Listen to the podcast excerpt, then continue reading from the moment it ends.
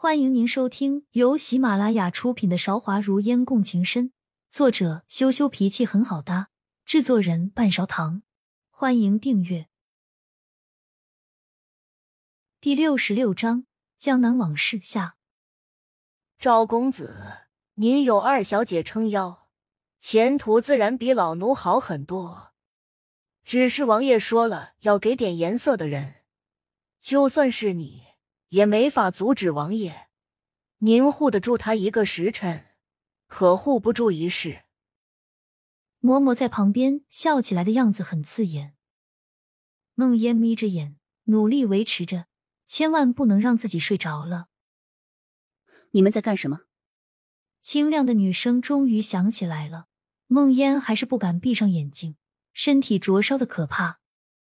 现在梦烟的神智。已经不够听清楚他们在说什么了，只知道是在争吵。这件事情，我自然会跟我爹爹去解释的。出了什么问题，我自然也会担着。梦烟最后听清楚的就是姚和的这句话，然后有一粒苦涩的药塞进了梦烟的嘴里。孟姑娘，这是解药，你快吃了，我带你出去。梦烟好像陷入了无限的梦境。他身体的温度渐渐降了下来，外面的情况他能够听清楚，却不能说话。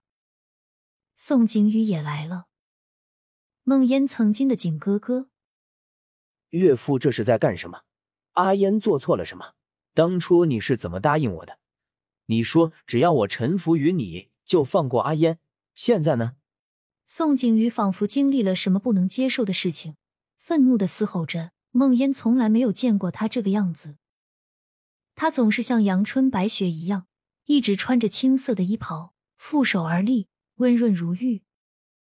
旁边姚和正柔声劝他：“夫君，不要顶撞爹爹了。孟姑娘这不是没事吗？”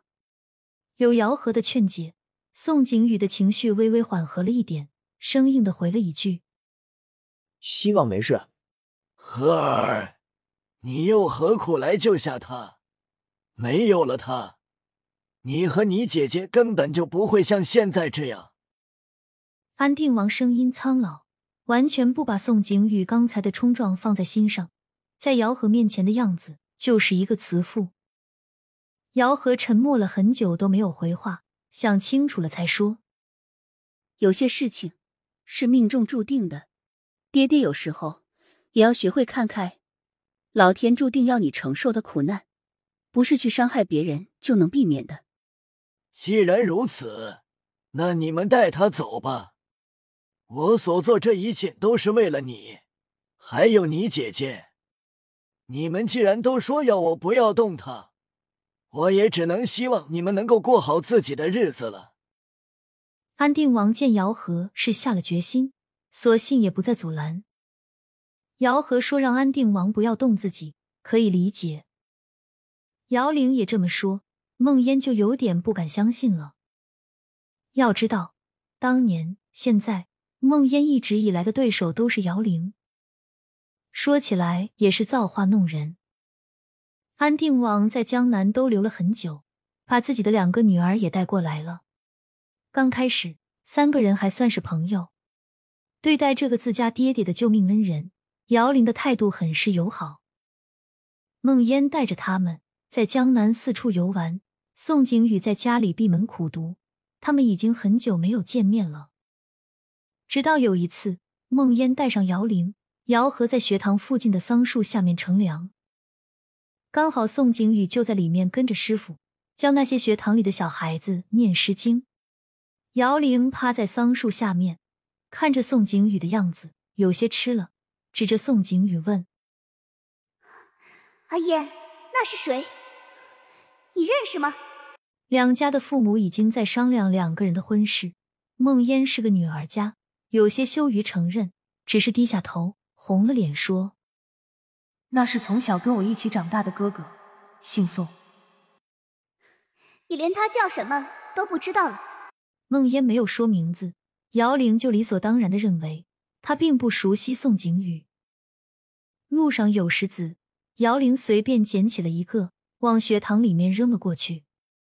孟烟还在娇羞之中，完全不知道姚玲做了什么。下一刻，宋景宇有些困惑的脸就出现在了孟烟面前。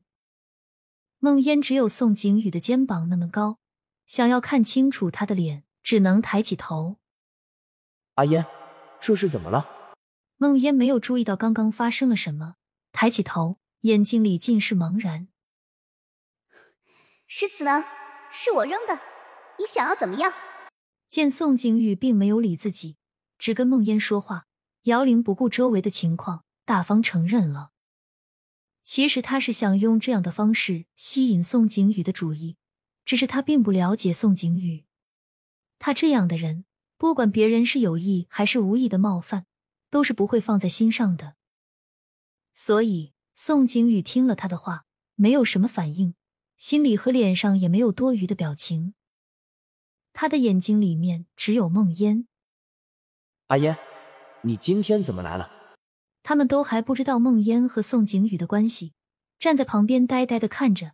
梦烟见到朋友们直勾勾的眼光，更加不好意思了，低下了头说：“我只是路过，这些是我的朋友，我带你认识一下。”姚玲、姚和。宋景宇礼貌和他们点头示意：“你们好，我是阿烟的未婚夫，我叫宋景宇。”听到宋景宇的话，姚玲当下脸色就变得不好了，实在想要发作。好在姚和一直在旁边死死的拉住。梦烟有些察觉到了，却还是害羞，陷入了宋景宇甜蜜的情话中。宋景宇的师傅还在里面教课，一群学生都看着宋景宇跑了出来，待久了不好。宋景宇打完招呼就向孟烟告辞了。一路上有姚和的阻拦。姚玲都没有说什么，直到回去才摆脸色给孟烟看。他是你的未婚夫，你怎么不早说？姚玲语气颇为不善，兴师问罪。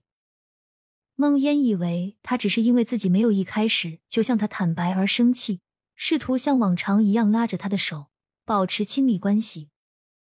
我们的婚事只是父母之命，我没有想过要瞒着。只是当时不好意思承认。亲爱的听众朋友，本集已播讲完毕，欢迎您点赞、评论、订阅专辑，下集更精彩。